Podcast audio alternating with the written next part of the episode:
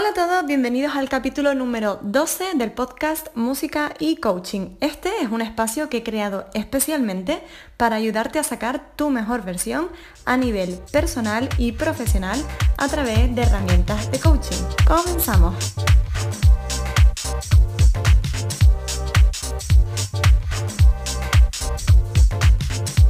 Para quien no me conozca, me presento. Yo soy Laura Ortiz, soy graduada superior en interpretación de piano y además soy coach certificada.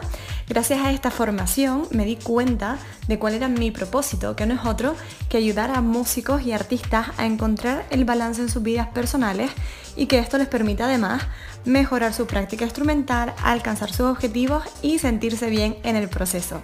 Ya sabes que también comparto contigo a través de otras plataformas como Instagram, Facebook, YouTube o Twitter, donde puedes encontrarme bajo el mismo nombre, Laura Ortiz Coaching. Y también, si lo deseas, puedes ponerte en contacto conmigo a través de mi correo electrónico lauraortizcoaching.gmail.com. Así que dicho esto, te doy las gracias por estar aquí y comenzamos con este nuevo episodio. Hoy me gustaría hablarte precisamente sobre un detalle que nombro en la introducción del podcast, de tu mejor versión. A menudo hablamos de este término, pero no llegamos a explicar o a identificar qué es. Tiene mucho que ver con que cada uno de nosotros tiene su propio concepto de mejor versión, por supuesto.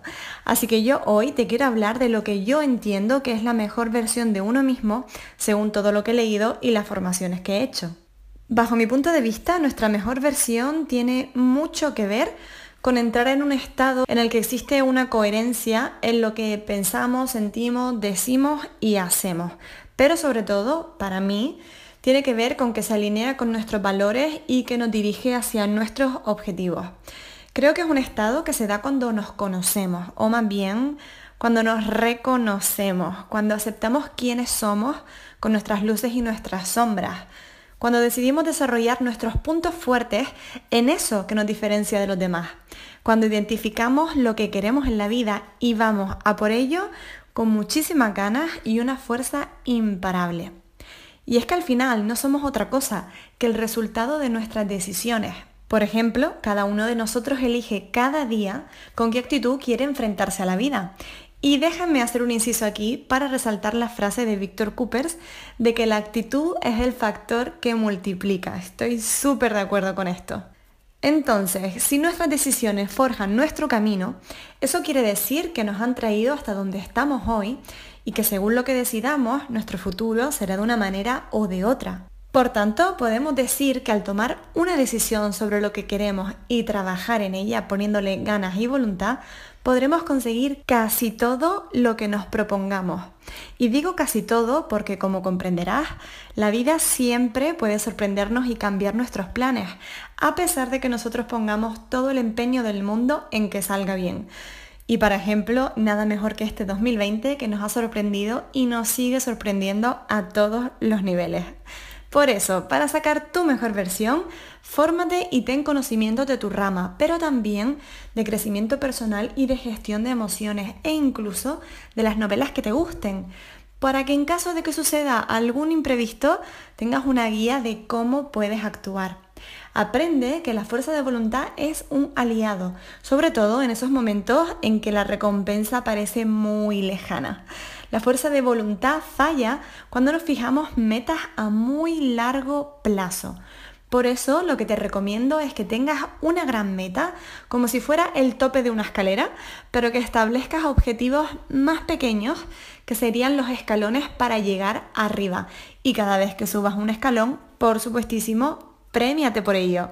Por último, no te olvides de ponerle pasión. Este es otro factor que multiplica. Que sea lo que sea que vayas a hacer, da igual que sea en tu vida profesional o personal, da igual que sea estudiar una hora de instrumento o fregar los platos, pero que haya muchas ganas.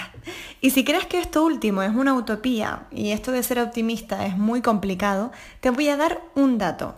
El psicólogo israelí Tal Ben Shahar imparte el curso más solicitado en la Universidad de Harvard. ¿Y sabes qué es lo que enseña en su curso? A ser feliz. Así que espero que todo esto te haya servido y si quieres investigar un poco más al respecto, te recomiendo el libro Cómo hacer que te pasen cosas buenas de Marian Rojas Estapé.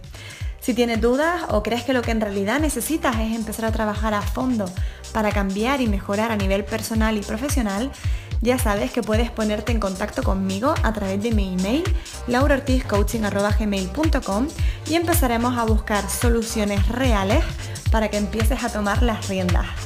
Esto es todo por hoy, espero que te hayan servido los consejos y ya sabes que puedes dejarme comentarios dándome tu opinión y valorar el capítulo tanto en Spotify como en Apple Podcast, que eso además, junto con los comentarios, me ayudará muchísimo a tener más difusión y llegar a más artistas.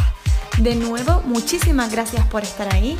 Me despido por hoy y te espero en el próximo capítulo con más herramientas de coaching para músicos y artistas.